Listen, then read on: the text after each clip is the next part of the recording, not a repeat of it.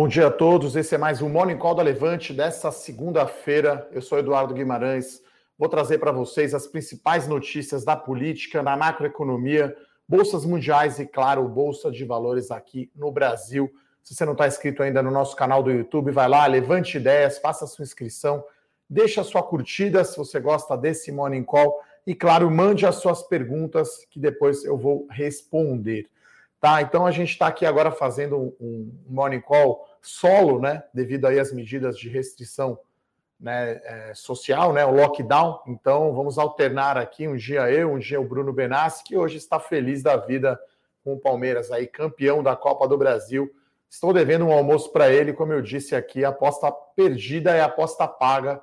Já vamos pagar em breve aí o almoço da aposta Palmeiras e Grêmio, afinal da Copa do Brasil. Mas o que interessa, claro, é o mercado financeiro. Essa segunda-feira começa um pouco mais azeda no mercado, né? O, o índice futuro do Ibovespa está caindo 2%, e lá fora o S&P 500, que é a principal bolsa, né, dos Estados Unidos, caindo 0,7%. Tá? Tô pegando aqui exatamente a cotação, S&P caindo 0,67. Tudo isso porque a Treasury aumentou né? A taxa de juros americana aumentou. É, é a Treasury, né? É a taxa, as taxas de 10 anos e de 30 anos.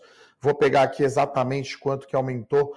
Então é o mercado aí temendo, né, que esse pacote de estímulos aprovado pelo Congresso americano, né, aprovado pelo Senado, 1.9 trilhões, né, trilhão de dólares no sábado. Né? Então, já foi aprovado no Senado, na Câmara, como a, a maioria democrata é mais ampla, deve ser aprovado e aí as taxas subiram. Então, a taxa é, subiu de 1,59 para 1,61, quer dizer, esse 0,02% aí já é suficiente já para alertar o mercado, né, com medo da volta da inflação, né? Acho que isso está tá sendo aí uma uma tônica, né, uma certa sinuca de bico aí para os bancos centrais pelo mundo. Né? Já lá na China, é, o governo chinês né, indicou aqui uma meta de crescimento para 2021 de 6% né, na última sexta-feira. Então, menos do que se esperava, né, se esperava por volta aí de 8%. Então, lá na China, as autoridades estão preocupadas aí com os excessos né, do mercado financeiro global, principalmente de liquidez, o risco de inflação. Então, a Bolsa de Xangai né? Caiu, já fechou lá, né? Eles estão no fuso horário bem à frente da gente aqui, já caiu para 2,3% a bolsa da China. Então hoje é isso que está preocupando o mercado, né? Um dia com poucas notícias no cenário corporativo, né? A gente tem temporada de resultado, mas que vai sair depois do fechamento, né? A gente tem Magalu, tem Pets, tem Santos Brasil. Acho que esses são os três principais resultados que saem hoje, nessa segunda-feira, depois do fechamento do mercado. Né? E como sempre, toda segunda-feira a gente tem o relatório Focus né, do Banco Central com as projeções. Né? Então, não teve muita mudança, inflação um pouco mais alta, agora 3,98%, quase 4%, né? O IPCA para 2021 e o PIB um pouco menor, né? Crescendo 3,26%. Era um mês atrás 3,5%. Né? Acho que o PIB vai ficar ali, tende a buscar talvez os 3%. Né? Lembrando né, que semana passada saiu aí o dado do PIB, que foi um dado menos ruim do que se esperava. A gente acabou fechando 2020 o produto interno bruto, o PIB brasileiro, em queda de 4,1%. Considerando a pandemia, até que eu acho não é um número tão ruim assim, né? Mas enfim, temos aí é, muitas preocupações aqui com as contas públicas. Né? Hoje acho que o foco é todo realmente Estados Unidos, esse pacote do governo americano, mais né, com os, as, as falas né, do Jerome Powell, que é o presidente do Fed, que está disposto a, a ter uma inflação um pouco mais alta para estimular a economia americana. Você vê que lá na China, como eu falei, a tendência é justamente outra. Né? Então, é, esses são os, aí os indicadores macro, então a gente está vendo aqui Ibovespa Futuro caindo 2%, né? A gente teve até uma alta na sexta-feira. Eu acho até que no final das contas Primeira semana de março, o Ibovespa até fechou em alta, né? A gente teve aí a questão da PEC emergencial, fura o teto ou não fura. Então vamos pegar aqui os principais indicadores aqui para ver é, como que foi a primeira semana de março aqui no mercado, né? Vou pegar aqui, vamos lá. Então, estou pegando aqui a primeira semana de março, de 1 a 5 de março. Vamos lá, o sisteminha está calculando, como diria Faustão, grande fera, se vira nos 30 ao vivo aqui, né? Sem a presença aqui do parceiro de sempre do Morning Call, Bruno Benassi. Então, é, enquanto vai carregando aqui, eu vou falar então das poucas notícias que temos no, é, no cenário corporativo. Espera aí que acho que agora foi aqui o meu sisteminha. Bom, enquanto isso, dólar aqui em alta, tá? Então, dólar futuro vencimento abril de 21, 5,765, então bem alto aqui, o dólar subindo 1,2 e o índice futuro do Ibovespa aqui caindo 2,1, tá? Então um dia aí bastante, bastante azedo, né? E é isso, pessoal. Então semana passada o Ibovespa fechou em alta de 4,7%, então foi uma semana bem positiva no final das contas, e o dólar subiu 2,84%. Esse foi o panorama aí da Bolsa na semana passada, tá, pessoal?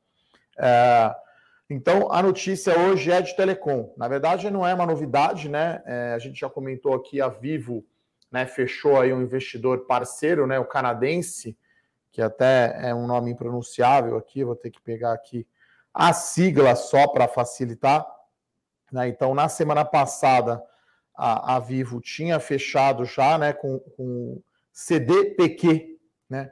Esse é o investidor canadense que entra com 50%, a Vivo aqui no Brasil com 25%, o espanhol com 25%. Aí a TIM né, é, anunciou aqui um contrato aqui de exclusividade com a IHS. Né? Então, a novidade aqui nessa notícia da TIM né, tinha saído na quinta-feira, né, mas agora tem essa exclusividade da IHS e o investidor pode ficar com mais de 50%. Né? Então, é, tá super aquecida essa questão aí do investimento em fibra ótica, né? Todo mundo chamando aí de FiberCo, empresa de fibra, né? Então, a TIM Brasil teria aí já presença em 27 cidades e 600 mil clientes, né? Do TIM Live, e eles querem crescer aí para 3 milhões de casas passadas, né? Que a gente chama com o serviço de fibra. Né, a IHS é uma companhia que provê infraestrutura de telecom na África, Oriente Médio, América Latina. Eles têm mais de 20 mil, 28 mil torres de celular e é um acordo aí de exclusividade por três semanas, né, para eles negociarem, né, a, a venda aí de participação na empresa de fibra ótica, né? Isso faz sentido porque o investimento é muito alto né? E vai ter agora o leilão do 5G, né? Então as companhias têm que investir ainda, né, na telefonia móvel, né, no celular, na tecnologia 5G e precisa de um parceiro para poder fazer todos os investimentos aí o capex, né? Lembrando também a Oi, né, também tem aí um acordo de exclusividade, né? A Oi também está procurando aí um, um investidor, né? No caso aqui um fundo administrado pelo BTG Pactual, né, que é o FIP Fundo de Investimento e Participação, Economia Real. Né? Então, é... segundo notícias aí de mercado, né, esse negócio da TIM né, de fibra valeria entre valeria perto de 2 bilhões de dólares. 2 bilhões de reais, perdão. 2 bilhões de reais, tá? Então, é, é, é uma notícia vai, positiva aí para a TIM, mas acho que o fato de, de ela, do, do investidor ter mais da metade pode frustrar. A gente espera aí um impacto levemente positivo nas ações. Só que como hoje é um dia negativo aqui para a Bolsa, né? O Ibovespa deve cair aí por volta de 2%. Talvez a TIM aí tenha uma queda em linha com o índice, tá? as ações estão em leilão, está indicando aqui uma queda de 2,2% nas ações da TIM.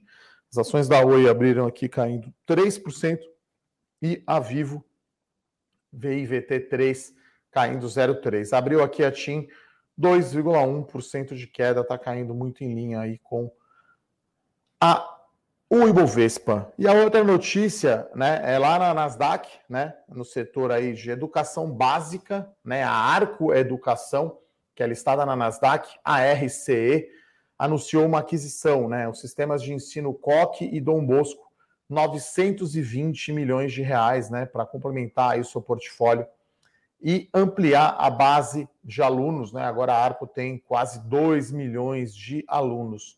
Então a transação será feita em dinheiro, né? E deu um múltiplo aí EV/EBITDA 2020 de 14,4 vezes uh, múltiplo EV/EBITDA, né? Isso foi um pouco acima aí da aquisição feita da Positivo, né? E um pouco abaixo aí da recente troca aí de ativos da Eleva com a Cogna, que foi de 16 vezes, né? Então tá tá havendo uma consolidação aí desse desse mercado de educação em nichos específicos, né? Quem vendeu aí foi o grupo Pearson, né, que é líder mundial aí no setor, que vendeu a Coque e a Dom Bosco, né?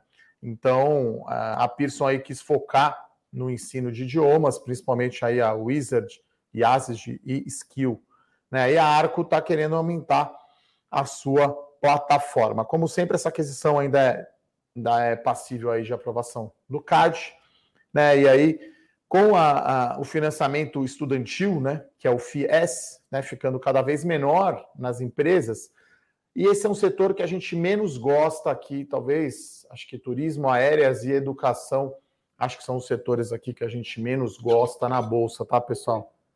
Por quê? Está muito afetado pela pandemia.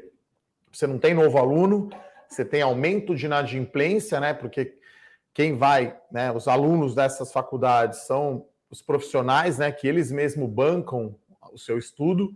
Então, com o aumento do desemprego, tem evasão, inadimplência e não tem novo aluno. Então, fica ali um círculo vicioso aí para as empresas, né? Não à toa a Cogna aí está amargando quedas fortes, a Edux também, né? Que são as duas grandes, tem mais a ser e a Anima a Educação. Né? Então, as empresas estão querendo aumentar um pouco o EAD, que é o ensino à distância, para tentar mitigar esse momento né? Porque tem alguns cursos que é presencial, né? Não tem jeito.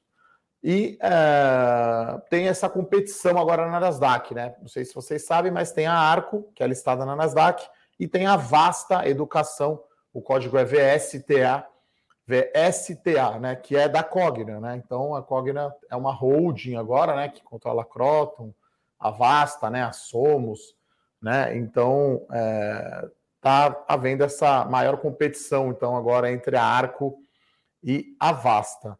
É, então, é um setor muito afetado aí pela, pela pandemia e as empresas né, que fizeram IPO recente lá fora, né, tanto Vasta quanto Arco, estão usando os recursos aí para fazer aquisição para poder ganhar escala. Então, as notícias, a notícia é positiva né, pra, para a Arco, né, devemos ter um impacto positivo aí lá na Nasdaq, né, de certa forma, né, é, é uma concorrente da, da, da Vasta, que é da Cogna, né? Então, no limite, seria um pouco aí negativo para a Cogna. Então, hoje que o dia está mais negativo para a Bolsa como um todo, vamos ver Cogna aqui, está caindo 1,7, né? Está caindo aí em linha com o Ibovespa, tá? O Ibovespa agora caindo 1,6%. Como eu disse aqui, o dólar a 5,75, aqui o futuro subindo 1%. Né? Então, é, hoje devemos ter aí um dia mais negativo aí de fora a fora, como eu falei, um dia com poucas notícias é, no cenário corporativo. Né? A temporada de resultados continua aí é, é bombando, tá? Então a gente vai acompanhar hoje Santos Brasil, que é uma recomendação aberta aí da, da carteira Small Caps, a gente tem a Pets, a gente tem a Magalu, né, que acho que é um resultado sempre muito aguardado aí pelo mercado. Iremos acompanhar esse movimento, pessoal. Vou dar uma olhadinha, então, como sempre, aqui nas perguntas, né? Hoje é um dia mais fraco aqui do noticiário corporativo. Uh, o Guilherme aqui pergunta: com a alta da Selic, vale a pena investir em debêntures e fundo imobiliário de papel? Tem um rendimento pouco melhor ou não faz diferença? Olha, é, a Selic deve ir para 2,5% já na próxima reunião do Copom, semana que vem, né, na quarta-feira que vem, dia 17. vai fechar o ano, pelo menos a projeção do Focus é 4%, né? Então você tem aí um pouco melhor o rendimento do que, quer dizer, um pouco não, né? O dobro do, que essa taxa Selic de 2%. Em geral, né, enfim, crédito privado a gente não gosta muito, porque você tem um risco muito alto, né, de crédito, né? Então, ou às vezes não tem liquidez. Então, vou dar um exemplo, você vai trocar o seu CDB aí do Itaú ou do Banco do Brasil, por um, por um banco menor, e aí não tem liquidez. Então, é, o fundo imobiliário a gente gosta bastante. Né? Inclusive, temos a carteira aqui que o Bruno Benassi cuida. Então, é bem interessante a carteira de fundo imobiliário, mas acho que é importante diversificar fundo imobiliário. Né? Não vamos ficar só em fundos de papel, vamos ficar só em fundos de dividendos. Né? Acho que o fundo imobiliário combina dividendos com apreciação de cota. E aí você tem que estar exposto a segmento de logística, Shopping, acho que a exposição hoje é menor. Lajes corporativas, fundos de fundos e, claro, os fundos de papel. Tá? Então, eu costumo dizer, 110% do CDI, o CDI sendo baixo, esse 10% do CDI a mais é pouca coisa. É claro que 10% de 4 é 0,4, né? E 10% de 2 é 0,2. Então, 0,2 a mais no ano, poxa, não compensa muito. 0,4 já fica um pouco melhor, né? Então, não acho que seja aí uma volta da renda fixa, e eu acho que crédito privado tem essa questão, né, do risco de crédito né, e, de liquidez que eu acho que não compensa, tá? É, o Alessandro faz uma pergunta interessante aqui, ele está falando lá de Jundiaí, ele tem na carteira a GNDI e a Pivida. Com a fusão entre elas, vale a pena se desfazer de uma e aumentar a posição na outra?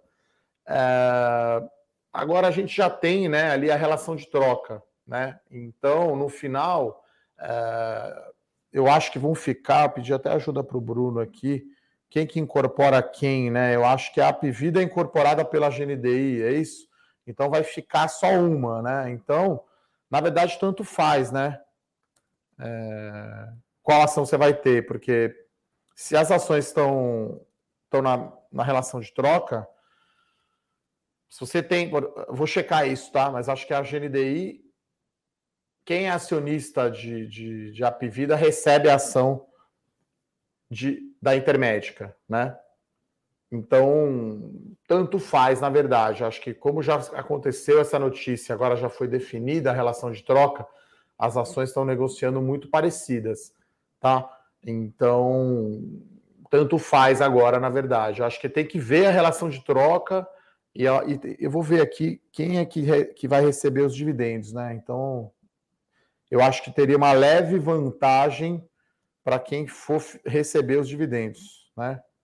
Vou pegar aqui, a gente estou aqui pesquisando no nosso eu com isso, né? Então, aliás, para quem não está inscrito ainda, né? Pedir para a produção colocar o link aqui. Você pode se cadastrar para receber o nosso eu com isso, que é o Morning Call escrito, que tem todas as notícias uh, das empresas, tá? Então, é, com as informações completas. Estou pegando aqui no nosso site, né? Aquela coisa ao vivo, né? Como o Bruno está aqui do meu lado, eu tenho que parar aqui de responder as perguntas para achar a informação aqui. Tá? Já vou já vou checar aqui para vocês, tá, pessoal? É isso, mande aqui as suas perguntas, né? A gente responde. E é isso. A gente não sabe na hora ao vivo, a gente vai, busca a informação e responde depois, né? Então a notícia aqui saiu, né? Tá, tá no nosso site, inclusive, tá? No dia 1 de março, segunda-feira passada. Então, temos aqui. É, quem vai receber o dividendo é o acionista da GNDI, tá? Uh, e ele vai receber ações da Apivida, né? Então a Apivida incorpora a GNDI. Né? Então, eu preciso olhar aqui a relação de troca, mas tem uma leve preferência aí para você ter é, ações da GNDI. Né? Você, com, a, com as ações da Intermédica, vai receber os dividendos e vai ficar com ações da Apivida no final. Né? Então, mas como você aqui no caso já tem as duas, é, Alessandro, acho que eu não venderia. Fica, né? Você tem a GNDI, você vai receber dividendo depois, no final, você vai ficar com a ação da Apivida, e a ação da Apivida é o que você vai ter depois que a fusão for aprovada. Mandar um salve aqui hoje, né? Hoje é o Dia Internacional das Mulheres, então um beijo aí para minha mãe, a minha irmã, todas as mulheres aí da minha vida que estão assistindo aí esse Morning Call aqui da Levante. Um beijo aí para a mulherada aí no Dia Internacional da Mulher. Bom, pergunta aqui do Guilherme. Uh, ele fala: os Estados Unidos, mesmo errando na mão nos estímulos, continuam sendo beneficiados com a fuga de investimentos do país emergente para lá. É, na, na, verdade, né, é, uma, é uma busca por ativos livres de risco. Né? Então, a, a Treasury americana, né, a taxa de juros americana, é a taxa livre de risco. Né? Então, quando sobe de 1,4 para 1,6, ali a Treasury de 10 anos, é, você eleva a taxa livre de risco e aumenta aqui o custo de capital das empresas, né, dos mercados emergentes. E aí você tem uma fuga, né? Isso é natural. E, e isso acho que é o medo, por isso que as ações hoje aqui até nos Estados Unidos, por isso que temos essa queda mais forte. Né? Quando aumenta o juro da Treasury, você deixa a renda fixa mais atrativa, né? Então, eventualmente, ações de crescimento, você pode perder espaço, né? A queda agora no S&P reduziu, tá? Tá caindo apenas 0,27%. O nosso Ibovespa aqui com queda de 1,6%, tá? Dá mais uma olhada aqui nas perguntas, né? É, a Gisele aqui pergunta, né? Ela vendeu o Banco do Brasil e está pensando em usar esse dinheiro para comprar a Sul América. Olha, o desempenho das ações da Sul América parece que não está falando com os fundamentos da companhia. Então, o resultado do, do, do quarto trimestre foi um pouco mais fraco, tá? É, um pouco abaixo do esperado, mas agora com alta da Selic é, deveria melhorar o resultado, né? E até o lockdown pode diminuir a sinistralidade, né? que é o quanto as pessoas usam aí os planos de saúde. Então, talvez aí mais o segundo tri, né? A gente não sabe exatamente se esse lockdown vai durar o mês todo aí de março, se, se entra ainda no mês de abril. Então, por enquanto, aqui na Levante, estou falando aqui para uma sala vazia, né? O nosso pessoal da produção ali está remotamente controlando esse morning call. estou aqui sozinho na sala para a gente evitar o contato nesse período de lockdown, tá, pessoal? Então, eu gosto, tá, de Sul América, o setor de seguradoras, né, um setor é, bom para se posicionar, principalmente de planos de saúde, é, porque é um setor indireto, né, de saúde, vamos dizer assim. Né? A Sul América é um dos principais clientes, por exemplo, da Reddor, né? Então, você tem envelhecimento da população, né? E você tem um setor que cresce bastante, né? A Sul América conseguiu crescer organicamente e ela vem aí, ela saiu né, do, do seu segmento aí de, de veículos, né, vendeu a parcela de negócios lá para o Allianz, né, é, e está focado só em planos de saúde, e aí pagou dividendos, fez buyback, fez aquisições. Então, né, a Sula acho que é um meio termo, né, não é tanto crescimento quanto o Redditor e a Pivida Intermédica, mas é uma empresa aí bem gerida, né, é, que parece que os fundamentos, se você olhar o desempenho no ano das ações, ficou para trás. Acho que pode ser uma troca boa, assim, Gisele. É, o Michel aqui pergunta sobre o movimento de flight to quality para a economia americana. Pode acontecer sim. Né? Lembro que o Brasil é apenas 5% né, do mercado, dos mercados emergentes, né? Do investimento em ações dos mercados emergentes, o Brasil é apenas 5%. Então, independente aí da questão política das contas públicas, a gente já viu um movimento de saída de recursos do Brasil, da Bolsa, em março. E se continuar esse movimento de alta né, das treasuries, né, você aumenta a taxa livre de risco, então você chama dinheiro, como diria o Felipão Bevilacqua, é, sai dos países periféricos para ir para os países centrais. Isso é aqueles termos da galera da fé, um abraço para o Filipão. Então, normal isso, sobe a Treasury, pode haver sim esse movimento de flight to quality. Isso afeta sim o nosso mercado, tá, Michel?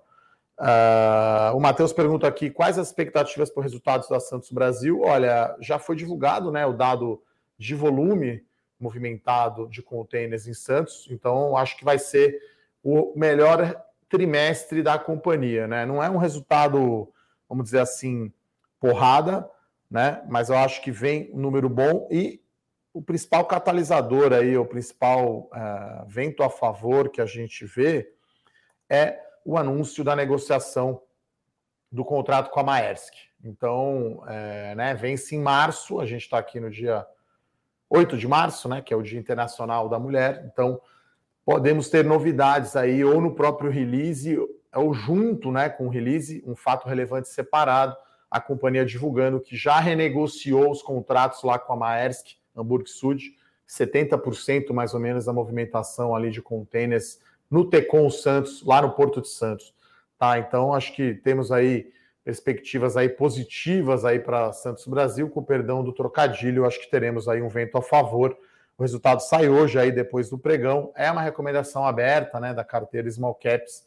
Irei acompanhar de perto aí o release sai depois do fechamento. Né, quem me segue aí no Twitter, geralmente eu coloco ali no Twitter, né, os meus comentários e mando também no grupo do Telegram. Então, se você é assinante aí dividendos, melhores ações, small caps, tem o nosso canal do Telegram, também para quem é assinante do Carta, Fundo Imobiliário, Growth e Bolsa 3.0, além do portfólio Total Return. Então a Levante tem todos os produtos, tem um canal do Telegram, não deixe de se inscrever para acompanhar essas notícias. Né? O resultado acabou de sair, a gente já lança ali os primeiros números, a gente comenta né, das movimentações mais fortes aí durante o dia, tá, pessoal? Uh, o Adilson faz uma pergunta difícil aqui. Até vou tomar uma água aqui antes de responder. O que precisamos fazer para fortalecer essa moeda, para não ficar dependendo dessas notícias do mercado estrangeiro? Na verdade, né, o governo brasileiro deveria fazer três coisas, né? Primeiramente, né, deveria cortar gasto, né? Imagina que você é uma família que está gastando mais do que ganha e está se endividando. Então você tem que ir lá e cortar gasto, tem que cortar na carne. Isso é uma coisa que o Brasil não tem feito, né? Tem, tem feito só coisas paliativas. Então acho que essa é a primeira coisa. Né? A segunda, precisa se fazer reforma, né? principalmente tributária. Tem muita ineficiência no Brasil. Né? A gente já comentou aqui sobre aquela questão. Beleza, vamos dar subsídio na gasolina, mas aí você precisa, né? Você abre mão de arrecadação aqui de um lado, você precisa de repente cortar uma isenção ou aumentar um tributo de outro lado. É, e aí pode ser um perde-perde, né? né? Lembra que ah, vamos aumentar o tributo de banco para compensar aqui a perda com a arrecadação de combustível. Mas aí no fim do dia você vai ter crédito mais caro para todas as empresas e de repente uma empresa distribuidora que é de capital aberto acaba repassando isso para o combustível. Então cria-se um círculo, um círculo vicioso. Né? E aí o Brasil precisa melhorar, uh, o governo precisa vacinar, né? Acho que esse é o grande. Até o Luiz Stuberger, né, que é do lendário Fundo Verde, na carta dele de fevereiro, fala isso, né? Que o governo falhou em comprar as vacinas. Quer dizer, uma coisa meio básica e o governo não fez, e aí ficam governadores ali, presidente, pensando só em, em eleição e não na saúde da população, né? Eu tenho alguns amigos aí que são da área da saúde, falando que os hospitais estão bombando. Tá, pessoal? Então vamos usar máscara aí, vamos, vamos evitar aglomeração, que a situação está muito feia né, nessa segunda onda e o governo precisa vacinar, né? A população brasileira, apenas 4% da população foi vacinada, começou aí pelos idosos, e parece que os números aí, olhando só a população mais idosa, é muito bom, né? Caiu a contaminação, caiu o número de morte mortes né, para aquela faixa que foi vacinada. Então, acho que basicamente, Adilson, daria quase uma live aí responder a sua pergunta. O governo precisaria fazer essas coisas, né? Porque a taxa de juros parece fora do lugar, então vai subir a Selic, arruma isso, teria que cortar gasto e teria que fazer reforma tributária e teria que privatizar, né? Acho que a privatização torna as empresas mais eficientes, né? Vamos ver a Vale, né? O que, que a Vale é hoje e o que ela era quando era estatal, quando era ainda Vale do Rio Doce. Mas a gente vê que tem muito entrave político aí para privatizações, né? Tem muito gato gordo aí em Brasília, é, em geral, né? Então tem muito gasto, muito privilégio, né? Eu diria na, no Brasil. Então é, é, é difícil, sim. E o Brasil acho que sempre vai ficar é, mercado emergente ou subdesenvolvido, né? Acho que não tem jeito. Ao vivo, tocando o celular aqui, que beleza. Tá? Uh, o Nivan aqui pergunta com o petróleo subindo lá fora, porque as ações aqui estão baixando? Talvez ele esteja se referindo às ações da Petrobras, né? Então a Petrobras está caindo aqui 2%. O petróleo hoje pela manhã chegou a superar é... chegou a superar 70 dólares, tá? O barril do tipo Brent. Então, então é... respondendo aqui um negocinho. Então, tem a Petrobras, inclusive, informou, né, num fato relevante, que temos agora novos, novos membros do Conselho de Administração. Tá? Então vai ser mantido o presidente do Conselho, né? O meu xará aqui, Eduardo Barcelar Real Ferreira, que é um militar, né? Que é o presidente do Conselho. Aí vai ter o Joaquim Silva Luna, e aí tem nomes aí do mercado, né? De petróleo, Rui Schneider, Márcio Weber, Murilo de Souza e a Sônia Vila Lobos, né? Que trabalhou aí na La Renvial, né, uma, uma gestora de recursos chilena, fiz algumas reuniões com ela, ela é indicada aí pelo Ministério da Economia, então o nome de mercado aí para ser conselheira independente da Petrobras, tá? Então a gente está falando aqui de seis indicações aí para o conselho. Lembrando que semana passada alguns conselheiros disseram que não vão ficar na Petrobras, né? Então, com petróleo em alta, no mercado normal, né?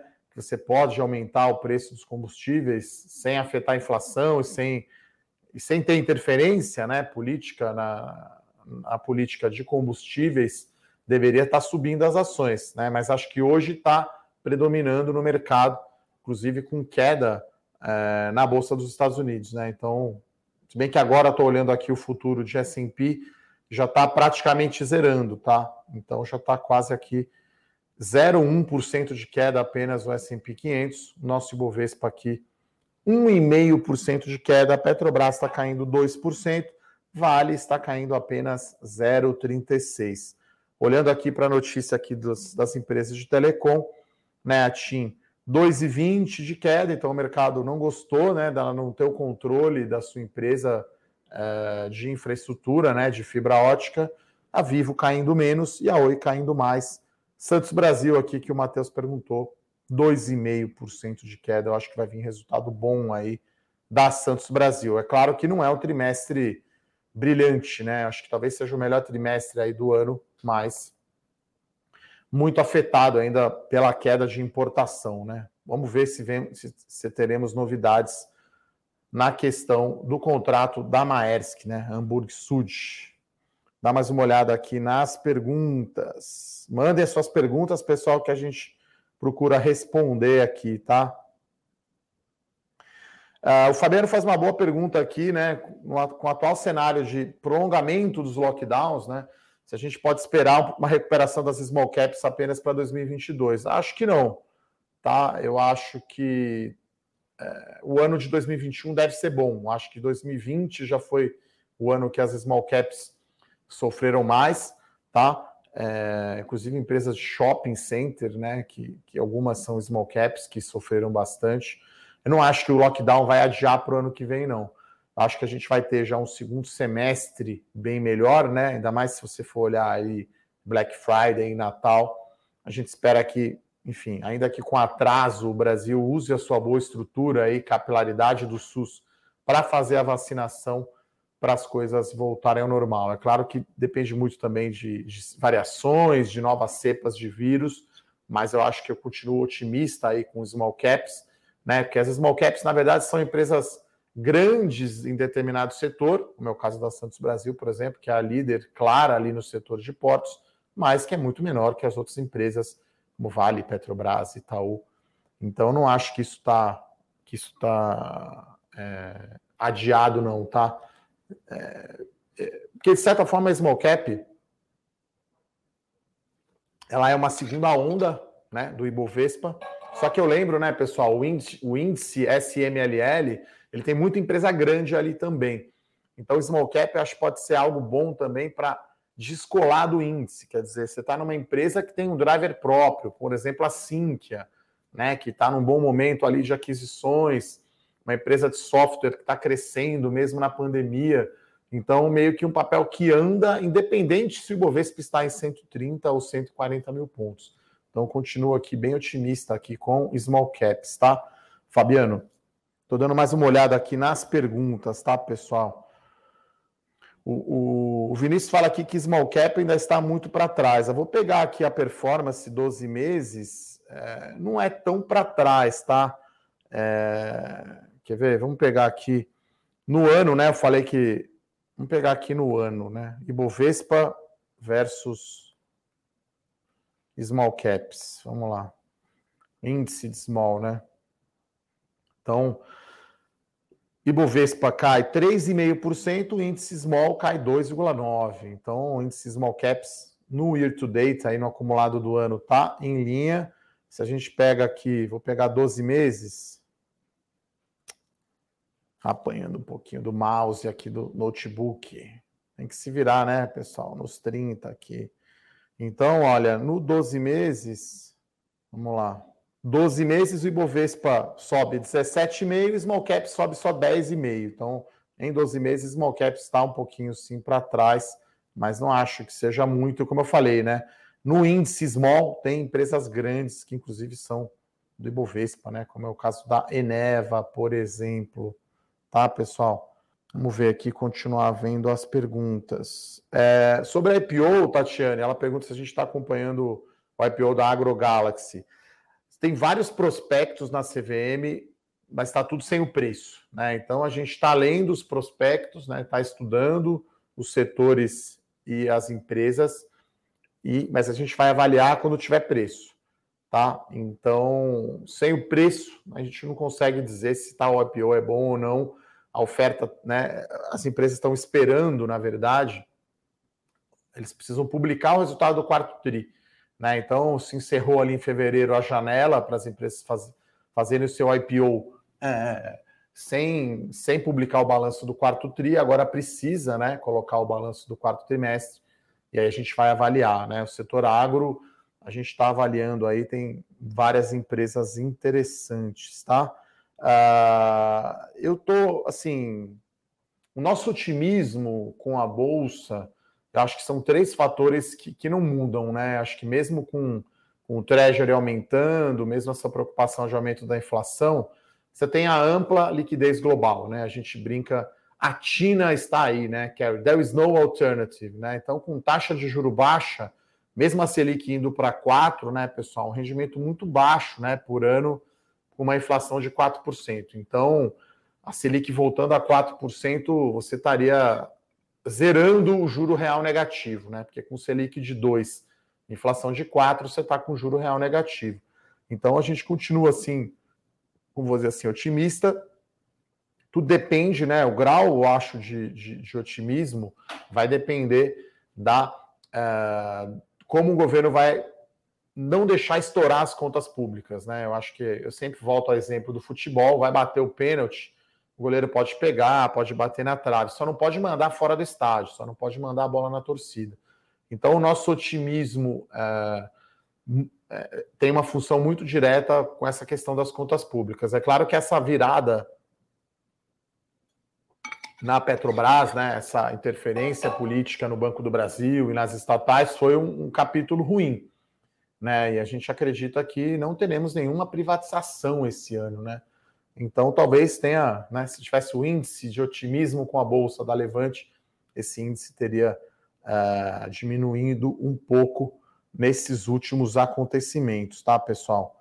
Uh, vamos ver aqui mais perguntas. Vamos lá. É, tem uma pergunta boa da Cláudia aqui, né? Ela fala: com o dólar no preço que está, vale a pena entrar em fundos de investimento de BDR ou ETF de S&P 500? Sim, né? Eu lembro que o dólar é uma componente desse tipo de investimento, só que a outra componente é a Bolsa Americana. Né? Então, se você não tem ações americanas e tem ações brasileiras, melhora muito a sua carteira, você diversifica muito mais. Né? Inclusive, se você for investir fora, você tem uma opção enorme ali de investimentos. Né? Pode investir em todas as companhias, Berkshire Hathaway, ETF de commodities, e aqui praticamente a gente tem alguns BDRs, né, que tem mais liquidez e o ETF, que é o IVVB11. Então, você investe no IVVB11, é claro que se o dólar andar, você vai ganhar dinheiro, mas o mais importante é você estar tá exposto à bolsa americana, né, e não ficar dependente só dos reais, tá? Então, É, eu acho que é muito interessante ter o BDR, não à toa aqui a gente tem uh, o produto investimento global, né, do Fernando Martim, que é o guru aí que faz a carteira, então tem um produto tanto uh, no exterior quanto BDR, tá? Então, se você não investe ainda, olha, você precisa investir, né? Hoje é muito fácil abrir é, conta no exterior, né? Você fecha o câmbio e aí acho que muda a chave, sabe, pessoal? Aí você tem que pensar no rendimento em dólar. Então, acho que é muito importante ter aí alguma exposição. E aí, se você está menos é, otimista, talvez, com, com o Brasil, melhor ainda você ter ativo no exterior. Né? Então, é, lembro que ano que vem é ano de eleição quase sempre tem alta de dólar em ano de eleição, né? Porque tem muita incerteza. O governo atual parece estar querendo antecipar já né, a eleição para esse ano. Então, vamos ficar de olho, tá? O Renato aqui pergunta sobre a Plano e Plano, que é uma subsidiária da Cirela, né? Que fez o IPO recentemente. Deve vir resultado bom, tá? É, eles divulgaram aí uma boa prévia operacional, né? A Plano e Plano tem exposição ao segmento aí. Minha Casa Minha Vida, né? Mudou aí para acho que é Casa Verde Amarela, mas enfim, continuo talvez chamando de Minha Casa Minha Vida, os segmentos de baixa renda. Então, é interessante.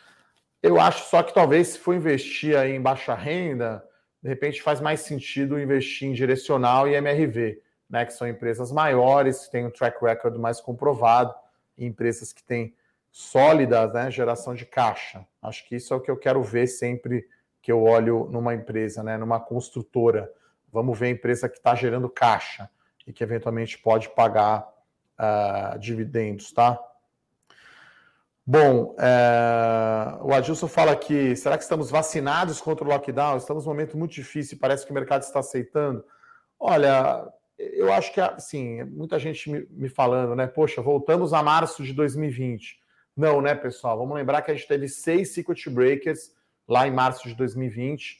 Era o lockdown com aquela incerteza grande, até um certo medo. Agora, não que a gente, enfim, que eu não fique preocupado, né?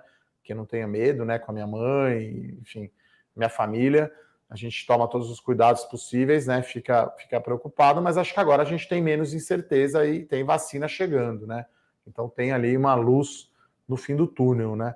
Então acho que acho que a situação está um pouco melhor né? Mas por outro lado, a gente viu o governo aí não, não entregando uh, o que tinha sido prometido na campanha, né? Acho que isso também foi uma, uma mudança interessante, tá? Bom, a Luciana faz uma pergunta muito boa. É, qual a diferença entre investir em fundo de dólar, né? Fundo cambial e BDR? Então, o fundo cambial é como se você comprasse o dólar, tá? Então, é como se você comprasse a moeda ali, você vai viajar, né? Então, que agora essa, essa possibilidade não existe. Mas vamos dizer que você fosse para Nova York, você compra dólar para gastar o dólar lá. Então, se o câmbio sobe, né, vai de 5,70 agora para 6,70, Luciana, é irrelevante para você. Você tem os dólares, a sua despesa em dólar, a sua aplicação está em dólar. Então, o fundo cambial, na prática, é como se fosse isso. Né? E, e eu diria que ele é, deve ser utilizado, o fundo cambial, para esse tipo de coisa. Você vai ter uma despesa, sei lá, vai mandar um filho estudar no exterior, ou vai pagar alguma coisa em dólar, você aplica no fundo cambial, né? Porque é perigoso você ficar com muito dólar em casa, obviamente, né? Você usa geralmente só para viajar. Então, o fundo cambial ele rende apenas o que subiu o dólar, né? Então, se o dólar não mexer, se ele não valorizar, vai render zero, né? E você ainda vai pagar taxa de administração e você vai ficar pagando imposto de renda, né? No fundo cambial sobre o ganho que você tem. Já num BDR, né, você está comprado numa ação americana, né? Vamos dizer, você comprou ali a ação da Amazon, né? Então, ao invés de estar investido praticamente ali numa, em moeda, né? Você está investido em bolsa de valores, né? E aí, o que sobe essa ação da Amazon, você tem valorização. Se for uma ação que paga dividendos, tipo Coca-Cola, por exemplo, você vai receber dividendos. Então, você, é, essa basicamente é a diferença. Né? Então, é, quando a gente fala assim, ter proteção na carteira, eu diria que seria bom ter talvez ouro cotado em dólar, né? Porque ouro é, inclusive, está agora, acho que na menor cotação aí dos últimos nove meses, é para fazer parcela pequenininha da carteira, 1%, meio por cento. tem muito fundo aí, desculpe, que você compra ouro cotado em dólar. Então, se o dólar subir, você está protegido, né? É... Ou S&P 500, né? Que seria aí bolsa de valores dos Estados Unidos, tá? Então, muito boa aí a pergunta da Luciana. É, o Nivan fala aqui que tem 72 anos, se vale a pena ficar teimando na bolsa.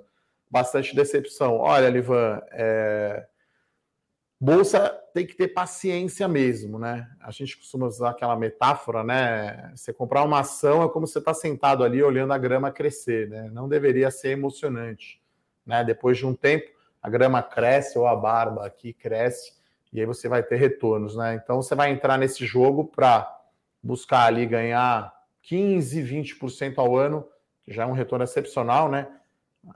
Nem o Warren Buffett acho que faz isso, né? O Warren Buffett acho que está fazendo menos aí que 20% ao ano, acho que é 18%, alguma coisa assim.